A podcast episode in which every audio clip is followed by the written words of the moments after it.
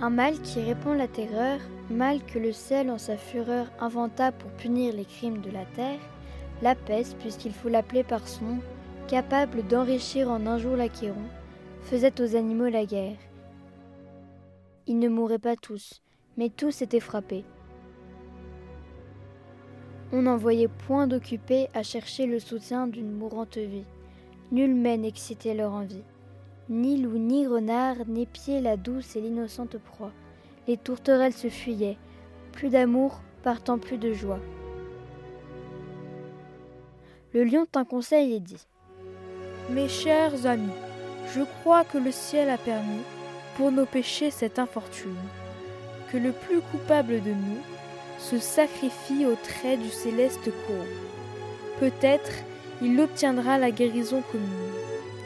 L'histoire nous apprend quand de tels accidents ont fait de pareils dévouements. Ne nous flattons donc point, voyons sans indulgence l'état de notre conscience. Pour moi, satisfaisant mes appétits gloutons, j'ai dévoré force moutons. Que m'avait-il fait?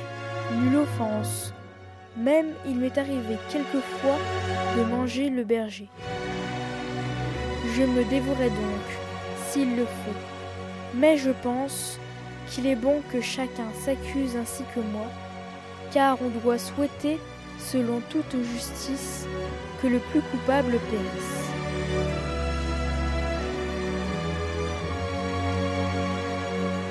Sire, dit le renard, vous êtes trop bon roi. Vos scrupules font voir trop de délicatesse. Eh bien, mangez mouton, canaille, sotte espèce, est sans péché. Non, non, vous leur fîtes, Seigneur, en les croquant beaucoup d'honneur. Et quant au berger, l'on peut dire qu'il était digne de tout mot, étant de ces gens-là qui, sur les animaux, se font un chimérique empire. Ainsi dit le renard, et flatteur d'applaudir. On n'osa trop approfondir du tigre, ni de l'ours, ni des autres puissances, les moins pardonnables offenses.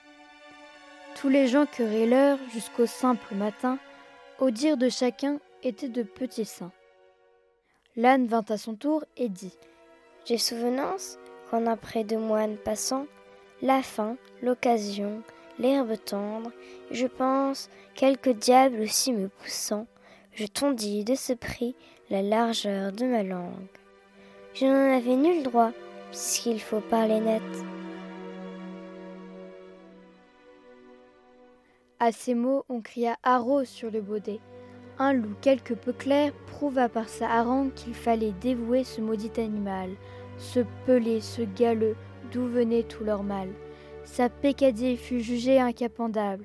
Manger l'herbe d'autrui, quel crime abominable Rien que la mort n'était capable d'expier son forfait. On le lui fit bien voir.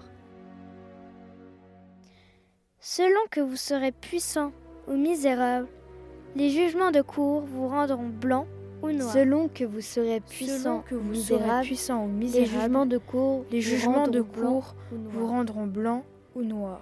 Selon que vous serez puissant ou misérable, les jugements de cour vous rendront blanc ou noir.